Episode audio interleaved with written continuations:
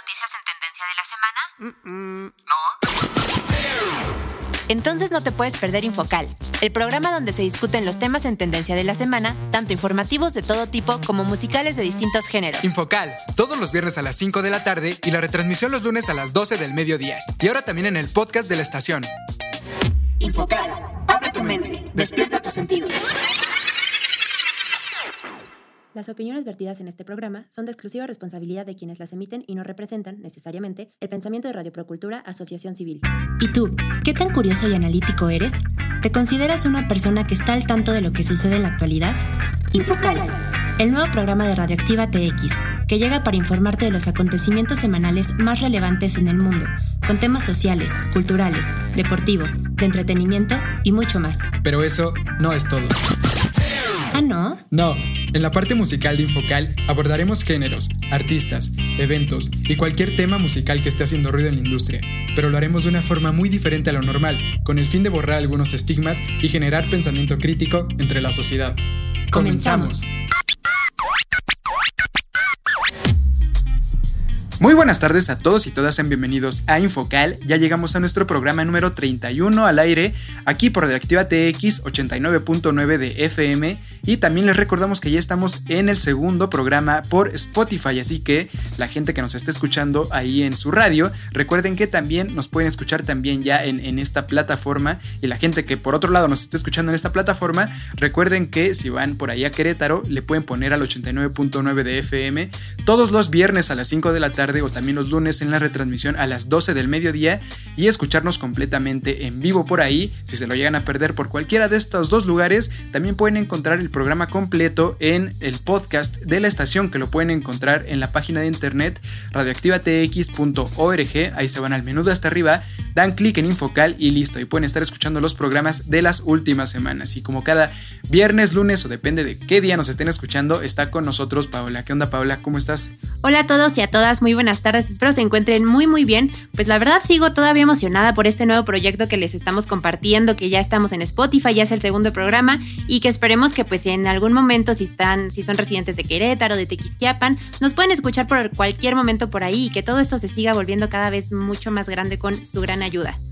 Sí, la verdad es que hemos estado recibiendo bastante buena respuesta por parte de la audiencia ahí en Spotify, así que pues muchísimas gracias por todo, todo su apoyo. Pero bueno, antes de comenzar les queremos recordar que cualquier comentario, queja, sugerencia nos lo pueden dejar por donde, Paula.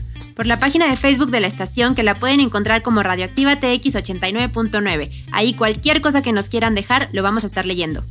Y pues bueno, vámonos arrancando ya con los temas ahora sí del programa del día de hoy. Así que, ¿por qué no nos cuentas, Paola, cuáles son los tres temas que traemos para esta edición de Infocal? Claro que sí, los temas que traemos para ustedes el día de hoy serán 1. Este jueves se conmemoró el Día Internacional de la Madre Tierra. 2. Usuarios en TikTok crean un nuevo reto, 24 de abril, el Día de la Violación. 3. Todo sobre la creación y aparente destrucción de la Superliga Europea de Fútbol. Avicii. Y en la parte musical estaremos hablando nuevamente de Avicii, que el 20 de abril cumplió su tercer aniversario luctuoso.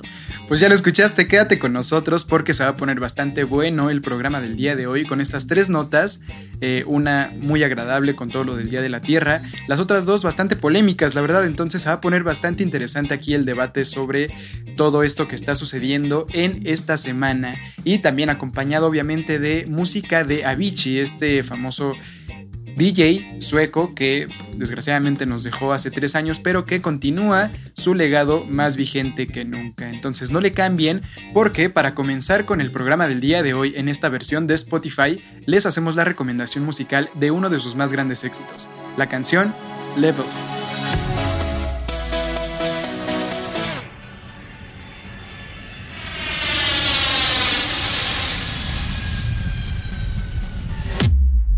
Internacionales. Este jueves 22 de abril se conmemoró el Día Internacional de la Madre Tierra. Aunque tenemos que decir que esta fecha se celebra desde el año 1970, con el objetivo de concientizar a la humanidad sobre los problemas generados por la superpoblación, la contaminación, la conservación de la biodiversidad y otras preocupaciones ambientales. Realmente, el primer antecedente del Día de la Tierra se remonta a 1968, cuando el Servicio de Salud Pública de Estados Unidos organizó el Simposio de Ecología Humana para que estudiantes de diversos lugares escucharan a científicos hablar sobre los efectos del deterioro ambiental en la salud humana. Dos años después, en 1970, el senador y activista ambiental Gaylord Nelson propuso la creación de una agencia ambiental y se realizó una manifestación masiva a la que acudieron más de 2.000 universidades, decenas de miles de escuelas públicas y centenares de comunidades. Esta presión social da sus resultados, y el gobierno de los Estados Unidos creó la Agencia de Protección Ambiental y una serie de leyes destinadas a la protección del medio ambiente. Dos años después, se celebró la primera conferencia internacional sobre el medio ambiente, la Cumbre de la Tierra de Estocolmo, cuyo objetivo fue sensibilizar a los líderes mundiales sobre la magnitud de los problemas ambientales. A lo largo de la historia de este Día Internacional de la Madre Tierra, se han llevado a cabo actuaciones muy importantes a nivel mundial, algunas de las cuales merecen ser mencionadas.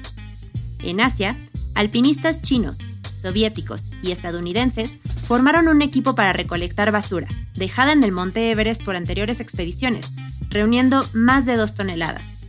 En Francia, los participantes formaron una cadena humana a lo largo del río Loira, alcanzando unos 800 kilómetros de longitud, con el propósito de honrar a uno de los últimos ríos limpios de Europa. Unas 5.000 personas en Italia bloquearon carreteras, como protesta por la contaminación producida por los automóviles. Alrededor de 10.000 estudiantes participaron en una campaña de limpieza en Jordania. Cerca de 35.000 ambientalistas japoneses se reunieron en la Isla de los Sueños, una isla artificial ubicada en la bahía de Tokio, construida con basura, con el propósito de establecer un centro de reciclaje temporal. Actualmente, la pandemia de coronavirus nos ha demostrado que la salud de la especie humana está íntimamente relacionada con la salud del planeta. El maltrato de los humanos a la Tierra, la pérdida de biodiversidad, la deforestación, la producción agrícola y ganadera intensiva son factores que pueden aumentar la transmisión de enfermedades infecciosas de animales a humanos, de acuerdo con el Programa de las Naciones Unidas para el Medio Ambiente, cada cuatro meses surge una nueva enfermedad infecciosa en los humanos, y de ellas, el 75% proviene de los animales. De ahí la relación tan estrecha entre la salud humana, animal y ambiental. Si con todo esto te preguntas, ¿cómo celebrar el Día de la Madre Tierra? En realidad es muy sencillo, y no tienes que hacerlo solo el 22 de abril. Una buena opción es dar ejemplo cuidando el pedacito de tierra que te rodea, formando un grupo de reforestación, limpiando un bosque o una playa, disminuyendo el uso del automóvil, dejando de fumar o simplemente educando a los más pequeños para que aprendan a cuidar y respetar la naturaleza. Cuidemos juntos nuestro hogar. Los dejamos con la siguiente nota musical. Avicii. Tim Bergling, mejor conocido como Avicii, nació en Estocolmo el 8 de septiembre de 1989. Fue un DJ y compositor sueco especializado en programación de audio, remezcla y producción de discos. Tim comenzó a experimentar con música en su habitación desde los 8 años. Inspirado por su hermano, quien también era disc jockey, comenzó a hacer música a la edad de 16 años y empezó a publicar sus remixes en foros de música electrónica, lo que lo llevó a su primer contrato discográfico en mayo de 2007, el cual firmó con el sello The Fits Place. Bergling fue miembro de los foros de Lightback Look, donde refinó su oficio y a veces demostró su estilo distintivo de Deep House. De 2009 a 2010 fue productor y lanzó música increíblemente rápido. Sus remixes durante este periodo fueron Sound of Now, Muja, Real y Even. Alcanzó la fama en 2011 con su sencillo Levels. Y para esta versión de Spotify les hacemos la recomendación musical de I Could Be the One.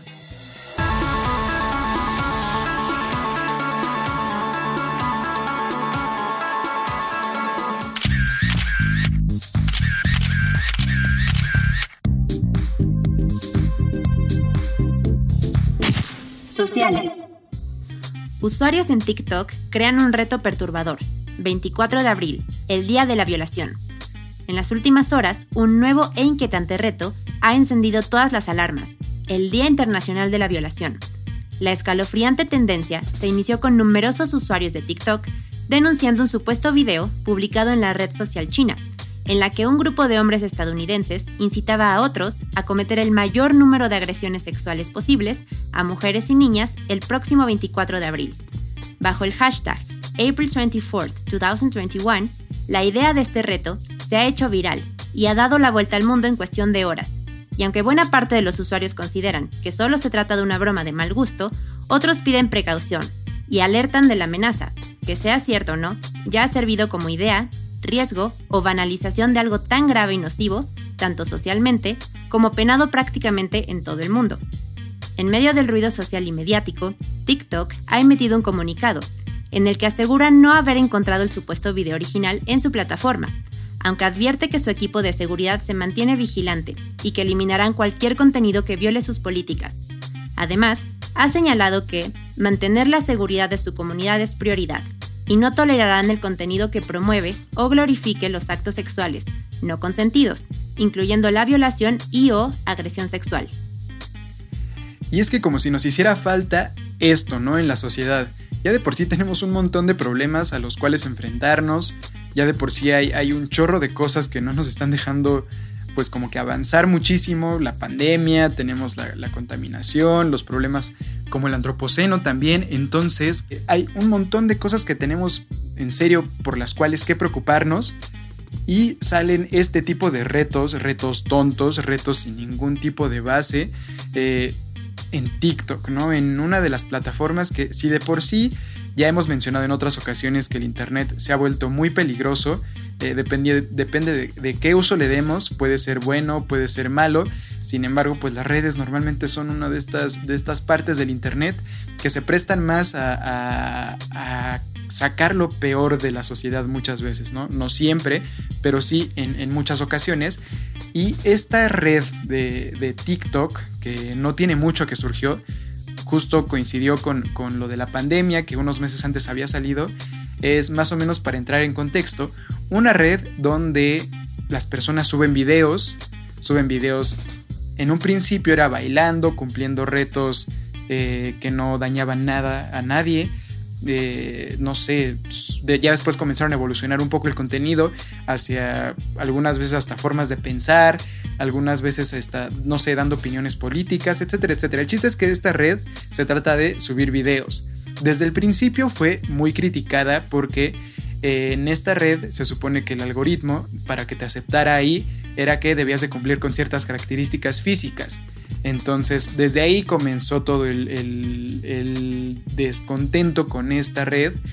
Después de ahí ya se supone que, lo quitaron, ya cualquier persona podía tener TikTok, ya no había como que límite de edad, entonces bueno, se volvió un poco más, un poco más inclusiva, ¿no? Pero con todo esto de subir videos, de estar dando opiniones, de estar dando ideas, se puede llegar a algo tan malo y tan peligroso como esto, como lo que hemos dicho igual en otras ediciones de Infocal, Paola, que el problema hoy en día es que todo mundo quiere dar opinión, todo mundo quiere dar una idea, todo mundo quiere, quiere decir eh, que está bien, que está mal, todo mundo quiere, no sé, o sea, quiere ser como que un, influencer también, no sé, está muy de moda ser, ser influencer, ser influyente en, en la decisión de las personas hasta llegar a un grado tan peligroso como este, ¿no? Donde ya personas, influencers o TikTokers, como les quieras llamar, ya pueden llegar a sacar algo, sea broma o no sea broma, y que otras personas se lo tomen en serio, ¿no? Porque en este caso lo peligroso fue que personas en otros países, e incluso en Estados Unidos, se lo tomaron en serio y sí empezaron a compartir opiniones eh, que sí estaban de acuerdo con, con todo esto, ¿no? Entonces, no sé, creo que, creo que esta parte del internet, esta parte que ya no, ya no es chistosa, ¿no? Que ya más bien se vuelve peligrosa, creo que sí deberíamos de ponerle bastante, bastante ojo con eso, ¿no? Ahí a los papás que nos estén escuchando, cuiden a sus hijos cuando estén en las redes sociales. No todo es, es, es bonito, no todo es los videitos chistosos, bonitos, las publicaciones de Facebook bonitas, ¿no? Hay muchas cosas bien peligrosas ahí, ¿no? Y debemos de empezar a cuidarnos y, nosotros como adultos debemos de darle el ejemplo a los niños. No sé, creo que ya me alargué un poco con esto. ¿Tú qué opinas, Paula? Pues mira, justo siguiéndote el tema ahorita de los niños, concuerdo completamente contigo. Los niños ahorita están metidos en redes sociales y, más que nada los chiquitos, ¿no? Están en una edad en la que realmente no entienden como que qué está bien o qué está mal. Simplemente lo ven y lo siguen. O sea, de repente llegan niños y me dicen como cualquier cosa y yo de verdad estoy completamente perdida. Los niños están actualmente más metidos en redes sociales que las personas adultas.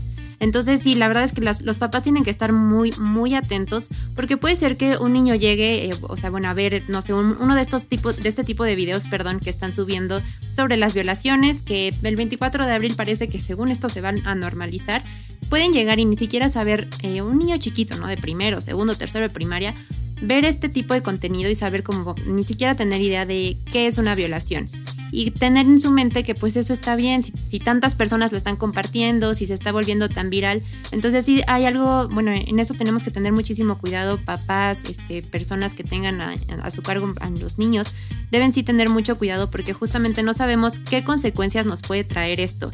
Y ahorita que estas cosas se están volviendo tan virales, que ya los niños se pueden meter muy fácil a cualquier tipo de contenido, pues lo van a normalizar. No solamente esta idea, pero hay muchas otras cosas corriendo eh, constantemente que los niños lo pueden normalizar y no van a entender porque también no, muchas veces no se lo preguntan a sus papás o a personas cercanas, ni siquiera a sus maestros, y se quedan con una idea posiblemente errónea.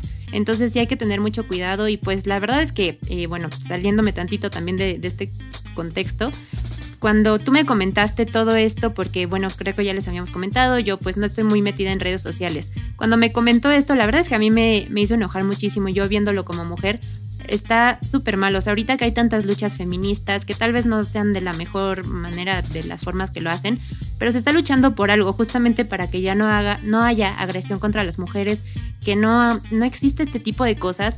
Y un video de unas personas, la verdad, tontas, que están fomentando esta idea y que se vuelva tan viral. O sea, ¿qué pasa con toda esta lucha que hay detrás, ¿no? Que ha habido constantemente durante muchísimos años. Creo que también es un respeto que se le debe a las mujeres porque parece una burla. O sea, imagínense todas las personas pues que han lamentablemente pasado por este tipo de sucesos, que de repente vean videos así, que también hay personas en todo alrededor del mundo que están de acuerdo y que según se están como uniendo al reto no sé, a mí la verdad creo que sí me enojó muchísimo y sí debemos tener mucho cuidado y creo que también estas redes sociales deben tener mucho cuidado en, la, en las publicaciones que permiten hacer.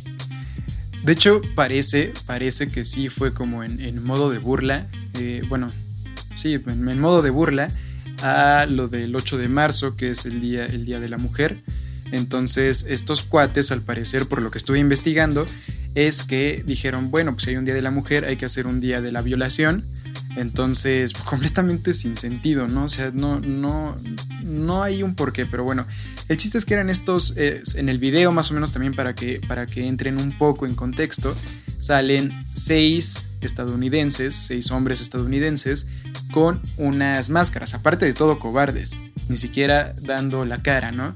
Con unas máscaras diciendo que, pues que eh, las mujeres se habían ganado esto, ¿no? Que, conseguirse un, día de, la violación, ¿no? Y que invitaban a los demás hombres a abusar eh, o agredir sexualmente a, las mujeres que se encontraran en las calles, ¿no? Entonces, como les comentábamos, como ahorita bien les comenta Paola, es todo un riesgo ya esto del Internet, ya no es tanto como un juego, debemos de, yo creo que una materia que estaría súper bien, eso ya es como que aparte, que enseñaran ahorita desde los niños chiquitos es el manejo de las redes sociales y yo creo que deberíamos de tomarla a todos, no solo los niños chiquitos, pero algo ya que nos enseñe realmente a, diferenciar un poco entre, entre, no sé, entre el contenido que realmente te ayuda y el contenido que nada más hace este tipo de tonterías o el que nada más te hace perder el tiempo porque no está bien, o sea, esto, esto ya, ya no está bien, o sea, a lo mejor antes en la tele igual tenían contenidos como muy, muy malos, de mala calidad, que incitaban a lo mejor a, la misoginia, al racismo, otro tipo de cosas, pero un poco más controlado. A fin de cuentas, en, la tele y en otros medios que eran antes masivos, por lo menos pasaba por cierta cantidad de personas que mínimo a uno se le prendía ahí el foco y decía, no, no inventes, esto está muy pasado, ¿no? A lo mejor muchas otras cosas de todos modos salieron al aire y ahí, ahí quedaron por mucho tiempo, ¿no? Pero yo creo que si realmente ahorita estamos en esta generación que queremos ser la que va a hacer un cambio, la que realmente está haciendo, según esto, más consciente sobre, sobre lo que está bien y sobre lo que está mal, dejando de lado completamente la subjetividad, eh, yo creo que algo que, estaría bien sería empezar a, dar un poco más de educación sobre cómo usar el Internet desde temprana edad hasta edad adulta, porque no solo los niños no lo entienden a veces si, si está bien o si está mal. Muchas veces los, los señores y las señoras grandes no, no diferencian cuando una, una cadena punto de mensajes de WhatsApp son reales y cuando no. Y le están compartiendo y compartiendo y se hace todo un, un perdón, pero todo un desmadre por un mensaje que fue falso, por un mensaje que estuvo hecho con alevosía por parte de alguien, pero que las demás personas ni siquiera se detuvieron a preguntar, ¿es cierto? Vamos a investigarlo, vamos a ver qué pasó. Nada. Entonces yo creo que estaría bien hacer este tipo de cosas. A lo mejor por ahí, no sé si alguien tenga otra opinión o alguna opinión parecida. ¿Qué se les ocurre? Porque sí está mal. O sea, de que está mal, está mal. No, no le podemos encontrar ni siquiera un, un punto de debate a esta, a esta nota. O sea, no hay, no hay ninguna razón para la que, la que alguien crea que puede ir y abusar sexualmente de, una mujer. Aparte poner un día, aparte, o sea, ponerlo como tipo celebración. No, o sea, creo que no hay ningún punto de vista donde, donde le puedas encontrar algo, algo debatible a esto, ¿no? Pero bueno, creo que algo que sí es importante hacer es para las mujeres, ya sé que el, punto de, todo el movimiento feminista que, se ha hecho no es que, le digas a la mujer tienes que cuidarte y todo, el punto más bien es decirle al hombre no violes, ¿no? Pero aquí en este caso, yo creo que igual lo que hemos dicho en otras, en otras ocasiones, ¿no? Mujeres traten de, de, cuidarse ese día en especial, traten de, si no tienen que salir a ningún lado, mejor evitémonos las penas de que sí haya habido algún loco y que sí lo haya, lo haya hecho en serio entonces ya sé que el feminismo, el punto no es, no es evitarle a las mujeres que salgan, pero pues no sabemos luego quién está afuera, ¿no? No sabemos cuál, qué psicópata, qué eh, retrógrada esté allá afuera tratando de, cumplir este tipo de cosas y justificando eh, sus, sus daños mentales con este tipo de retos, ¿no? Sí, pues justamente como nos dices, nunca sabemos qué tipo de personas nos podemos encontrar en la calle. Podemos encontrar de las personas más buenas, pero también de las personas más malas. Entonces yo mi recomendación como mujer, o sea, y también coincidiendo contigo en la idea de que pues no es para esto el movimiento, ¿no? Para que mujeres siganse cuidando, nunca se sabe lo que pueda pasar. Pero en este caso creo que sí aplica eso, porque posiblemente fue una broma, pero el problema es que hay muchas personas locas que de verdad están mal de la cabeza, que puede ser que se lo hayan tomado en serio y que lo vieron como un reto y que ya no sé, como que les entró estas, estas ganas, no sé ni cómo decirlo, pero de hacer eso, ¿no? Que porque lo vieron en internet, ay, pues yo no voy a ser el único que lo va a hacer, pues qué fácil, ¿no? Veo a cualquier mujer, no sé, de verdad no tengo ni idea de lo que pase por la, cabeza, perdón, de esas personas. Pero pues sí, ni modo si hay que pues cuidarnos, no sabemos qué pueda pasar y también pues volviendo a lo del tema de las redes sociales, hay que tener mucho cuidado. Yo no sé si estaría bien implementar una materia de este tipo y Posiblemente sí, no sé, también eh, creo que estaría difícil porque pues va a haber muchas opiniones encontradas, ¿no? Nosotros podemos pensar que un contenido es bueno, ya hemos entrado en este tema, otras personas que piensan que ese contenido es malo, creo que pues ahí depende de la opinión de cada quien, pero sí debemos tener mucho cuidado en lo que compartimos, en lo que nosotros nos quedamos, en lo que nos creemos y también lo que les decimos, sobre todo a las personas chicas, ¿no? A los niños que pues ahorita apenas están entrando en este mundo de las redes sociales, entonces creo que en eso sí hay que, eh, papás, instruirlos eh, muchísimo, muchísimo, porque no sabemos en lo que se puedan meter y pueden tenerlo eh, lo más escondido y nosotros nunca enterarnos.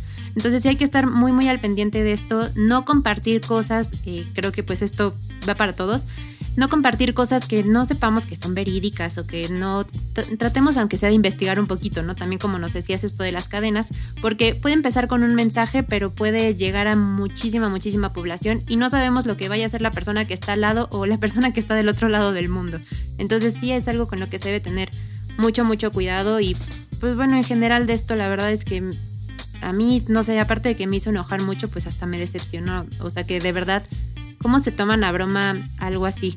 Yo la verdad no lo puedo creer y creo que todas las mujeres que se enteraron de esto o si se están enterando ahorita con nuestro programa de esto, yo creo que van a estar igual. O sea, creo que no tenemos comentario para unas personas que estén haciendo esa burla y aparte como tú nos dices, ¿no? Con máscaras, ni siquiera dan la cara, haya sido broma o no haya sido broma, no, de verdad, ojalá este tipo de personas no existieran. Aparte ahí con lo que comentas de, de bromas, igual ya ves que hemos dicho muchas otras ocasiones, nosotros seguimos mucho a un, a un podcast que es de comediantes. Entonces, en ocasiones hay, hay veces en las que las bromas se les salen de control y ellos mismos pues como que alertan a, la audiencia de que ese programa está muy, muy fuerte, ¿no? Yo creo que está bien que, te alerten, pero de todos modos yo creo que cuando ya pones tu voz en público, sí, a veces debes de, de, cuidar a lo mejor la parte de no incitar luego muchas veces a que las personas hagan este tipo de cosas porque puede que sea una broma, pero ¿qué tal si alguien sí se lo está tomando en serio? Entonces yo creo que esa parte es cuando, cuando debes de cuidar en serio más, más las palabras para que no, no vaya a pasar algo, algo de este tipo, ¿no? Y, yo creo que ya vamos cerrando la nota, Pablo, porque ya nos alargamos bastante. Y bueno, recalcando, ¿no? no si, no si no tienen nada que hacer este, este sábado afuera en las calles mujeres, eh, pues, en serio, con tristeza, pero no salgan, no salgan. Vale prevenir que lamentar. Sí, no, no, se arriesguen, o sea, traten de mejor quedarse en sus casas. Eh, no sé, ya sé que luego es sábado social, hay pandemia, entonces ocupemos eso para, para mantenernos en casa, ¿no? Entonces, bueno, aquí dejamos esta nota y vámonos ya a la siguiente nota musical. Comenzó a trabajar con su manager y productor ejecutivo, Ashpur Nuri, para iniciar Casa para Hambrientos en 2011, una organización benéfica dedicada a aliviar el hambre mundial. La pareja quería mostrar el espíritu generoso de la comunidad de música house. Bergling explicó, hay que dar algo a cambio. Soy muy afortunado de estar en la posición en la que realmente puedo hacer algo. Me siento afortunado todos los días cuando me despierto y soy capaz de hacer lo que me gusta y ganarme la vida. Además de la donación de un millón de dólares a Feeding America, una organización benéfica fundada por John Van Hengel ayudó a financiar los esfuerzos de la Fundación de Alimentación iniciados por Laura Bush, lo que le permitió distribuir más de 2 millones de comidas escolares en toda África. También apoyó campañas contra el tráfico de personas y la violencia de pandillas cuando dirigió los videos de sus canciones For a Better Day y Pure Grinding. Y para esta nota, les hacemos la recomendación musical del tema Hey Brother.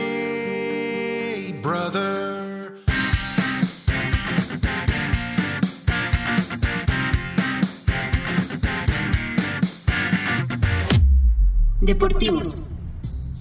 Todo sobre la creación y aparente destrucción de la Superliga Europea de Fútbol.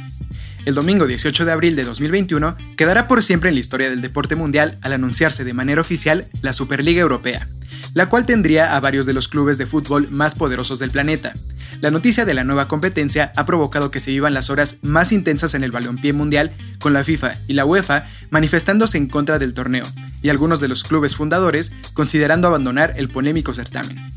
Más o menos podríamos resumir todo lo sucedido en esta semana con la Superliga de la siguiente manera.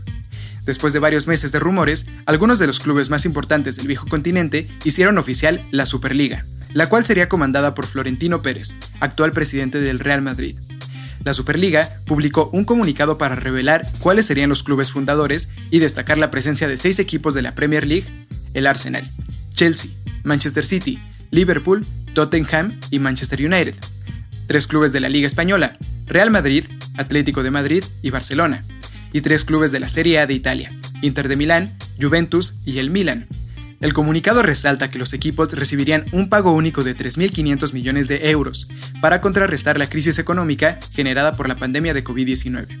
Además, se invitaría a otros tres clubes para que puedan unirse antes de la temporada inaugural que empezaría en agosto. De cara al futuro, los clubes fundadores esperan mantener conversaciones con la UEFA y la FIFA, buscando las mejores soluciones para la Superliga y para el conjunto del fútbol mundial, señalaba parte de este comunicado. Ante la noticia de la creación de la Superliga Europea, la respuesta de la UEFA y la FIFA no se hicieron esperar. Por su parte, la UEFA, el organismo que rige el balompié europeo, reprobó públicamente la creación de la Superliga y advirtió que los futbolistas de los clubes que participen en este nuevo torneo no podrán competir con sus selecciones nacionales en torneos como la Copa del Mundo o la Eurocopa. Cabe destacar que la UEFA agradeció el apoyo de la Bundesliga de Alemania y la Ligue 1 de Francia, ligas que no participaron en la fundación de dicho torneo. La FIFA, por otra parte, expresó públicamente su apoyo a la UEFA y también su indignación por la creación de este nuevo torneo, que según la FIFA está en contra de los principios básicos de solidaridad, inclusión, integridad y redistribución financiera equitativa del fútbol. Esta revolución propició muchos movimientos dentro de los clubes dentro de la semana, como despedidas de los entrenadores y cambios de directivos. Pero lo que parece haber cambiado todo el panorama fue el descontento por parte de los aficionados, que iban desde el reclamo en redes sociales hasta una manifestación por parte de los seguidores del Chelsea, quienes bloquearon el camino del camión de su equipo cuando se dirigía a un partido en Stamford Bridge, exigiéndoles salir de este torneo. Ante esto, los clubes de Inglaterra fueron anunciando uno a uno su desvinculación con la Superliga, ofreciendo disculpas también a sus aficiones. Algo similar sucedió en Italia, donde los reclamos fueron duros y los tres clubes terminaron optando por abandonar el certamen calificado como una rebelión. Finalmente el Atlético de Madrid también sucumbió ante la presión y tomó la decisión de hacerse a un lado, dejando de esta forma únicamente al Real Madrid y Barcelona como clubes participantes de la Superliga. Esta fue una de las noticias que más estuvieron sonando durante toda la semana en redes sociales.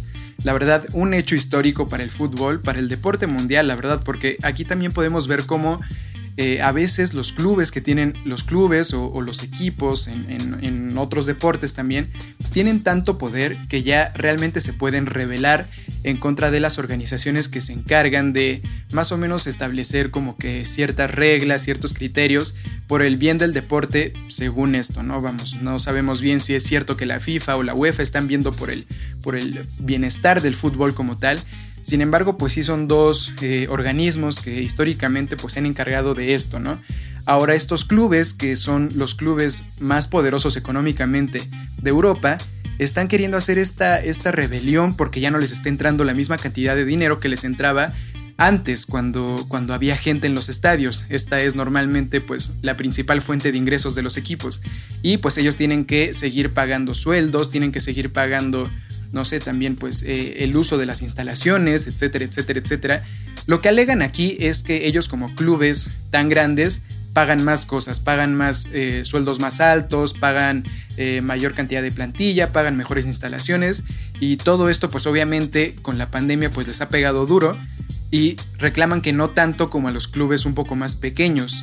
Entonces tienen un punto a favor, pero también tienen muchos en contra, tienen también muchos a favor. El chiste es que Aquí depende de, cómo de cómo sean en realidad las cosas y pues creo que muchos de los que estamos tocando este tema no, no sabemos bien, bien, bien qué es lo que está sucediendo por atrás.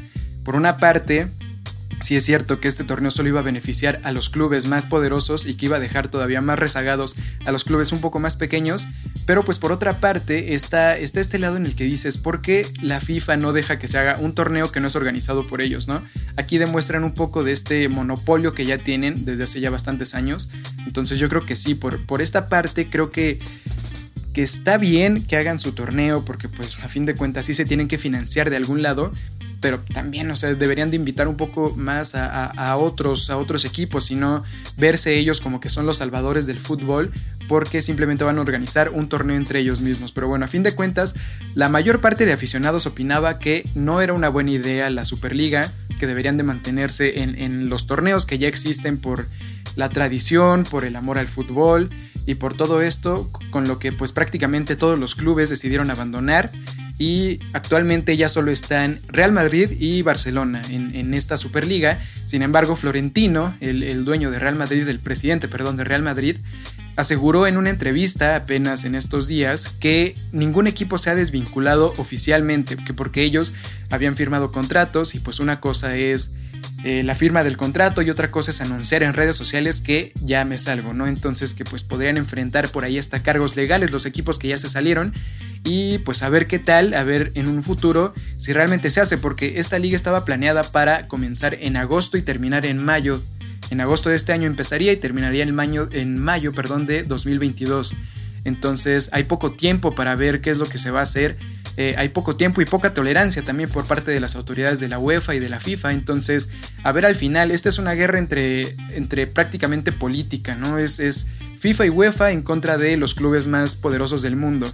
También aquí, pues el torneo que, que organiza por excelencia la FIFA, que es el Mundial, ¿Qué sería de ellos sin las estrellas de estos equipos, ¿no? de estos grandes equipos que en realidad son quienes mueven al, fútbol? Los futbolistas son los que mueven al fútbol, entonces, ¿qué harían sin los futbolistas? Pues eh, que son de mejor nivel, ¿no? Entonces está de pensarse, está la verdad bastante interesante este tema, les iremos aquí informando más adelante qué es lo que sucede, si de plano terminan por deshacer la Superliga o, qué es lo que sucede más adelante. Pero por lo mientras, la UEFA y la FIFA van ganando. Han, prácticamente deshecho el intento de rebelión con esta Superliga. Pero bueno, hasta aquí les dejamos esta nota y vámonos ya a la última, a la última nota musical. Avicii. Avicii murió el 20 de abril de 2018 cerca de Mascate, Oman, a los 28 años. No se dio ninguna causa de muerte de inmediato. El 21 de abril, la policía de Oman declaró que no había sospecha criminal ni evidencia de asesinato en su muerte.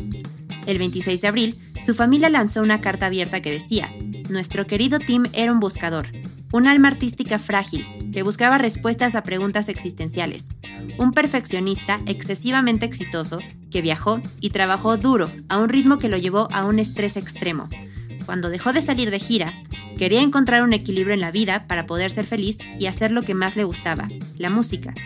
Realmente luchó con pensamientos sobre significado, vida, felicidad. Ahora ya no podía continuar. Quería encontrar la paz. Tim no estaba hecho para la máquina de negocios en la que se encontraba. Era un tipo sensible, que amaba a sus admiradores, pero evitaba los reflectores. Tim, siempre serás amado y tristemente extrañado. La persona que eras y tu música mantendrán viva tu memoria. Te amamos, la familia. El primero de mayo, TMC informó que la causa de la muerte fue un suicidio, debido a lesiones autoinfligidas con una botella de vino rota, con Bergling finalmente muriendo por pérdida de sangre. El 22 de mayo, la familia de Bergling anunció planes para un funeral privado con las personas más cercanas a él, el 8 de junio se celebró el funeral en un cementerio de Estocolmo, siendo enterrado en la iglesia Hedvig Eleonora. Pues un desafortunado ejemplo de cómo la industria en muchas ocasiones te puede llegar a consumir hasta llegar a, a un extremo como este. Pero bueno, con esto prácticamente ya cerramos el programa del día de hoy. No nos queremos ir sin antes recordarles el horario de Infocal aquí en Redactiva TX, que es todos los viernes a las 5 de la tarde, también los lunes a las 12 del mediodía en la retransmisión. También estamos en el podcast de la estación que lo pueden encontrar como Redactiva TX .org, se van al menú de hasta arriba, dan clic en Infocal y listo, ahí pueden estar escuchando los programas de las últimas dos semanas y recuerden que ahora también ya estamos en Spotify, así que si en algún momento se lo llegan a perder por cualquiera de estas, de estas dos opciones, tanto al aire como en el podcast de la estación, en, en, Spotify ya pueden encontrar los programas de hace ya bastante más tiempo, entonces para que no se lo pierdan por ahí. Muchas gracias y nos escuchamos la siguiente semana. También les recordamos que cualquier comentario, sugerencia o participación es bienvenido y nos lo pueden hacer llegar por la página de Facebook de la estación, que está como Radioactiva TX89.9. Muchas gracias por acompañarnos el día de hoy. Esperamos que este programa haya sido de su agrado y que a pesar de que fue un poquito denso con todo el tema que tocamos, se tienen que tocar y tenemos que también tratar de concientizar a las personas. Y para esta nota les hacemos la recomendación musical en la que Sandro Cavazza hace un tributo a Vichy, el tema Without You. Adiós. Infocal. Abre tu mente. Despierta tus sentidos.